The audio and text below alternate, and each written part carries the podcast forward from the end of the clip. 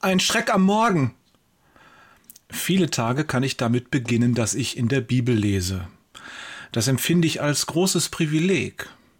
Und doch vergesse ich manchmal, welcher Segen darauf liegt, den Tag in intensiver Zeit mit dem Herrn zu beginnen.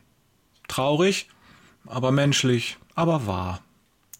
Lasst uns eine feste Gewohnheit daraus machen, gleich morgens an den Herrn zu denken und mit ihm zu sprechen. Diese Zeit dafür ist immer.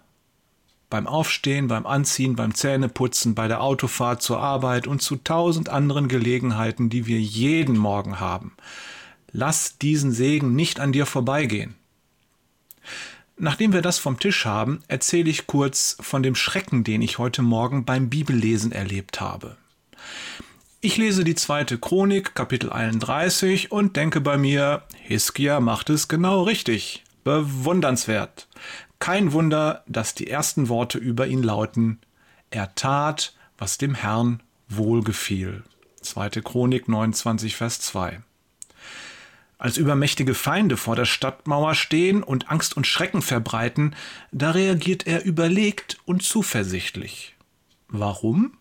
Weil er auf Gott vertraut. Er sagt, mit uns ist ein größerer als mit ihnen, den Feinden. 2. Chronik 32, Vers 7. Und als es schlimmer wird, da verstärkt er sein Beten. Nicht nur ein bisschen, sondern voller Inbrunst schreit er zum Himmel. Übrigens nicht allein. Jesaja ist mit ihm auf den Knien und betet.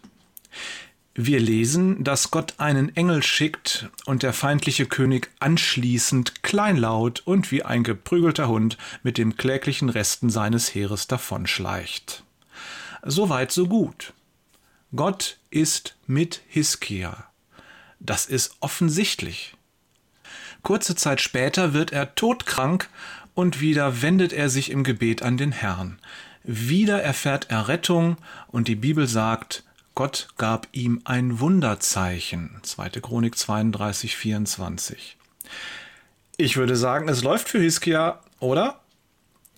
Doch jetzt kommen wir zu Vers 31, kurz vor dem Ende des Kapitels.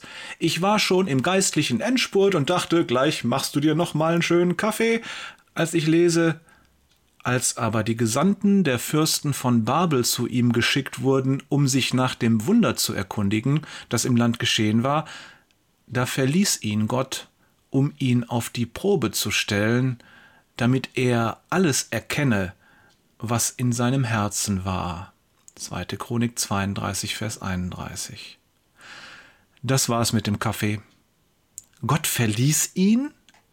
Das ist keine gute Nachricht. Kann es passieren, dass Gott uns verlässt?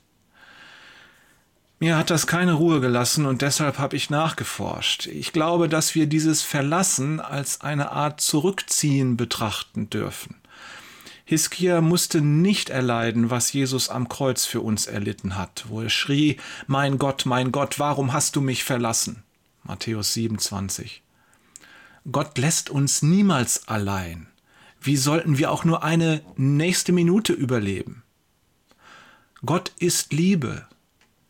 In dieser Gewissheit verstehe ich die Stelle so, dass der Herr uns als Lesern der Bibel etwas zeigen möchte, nämlich achtet auf euer Herz.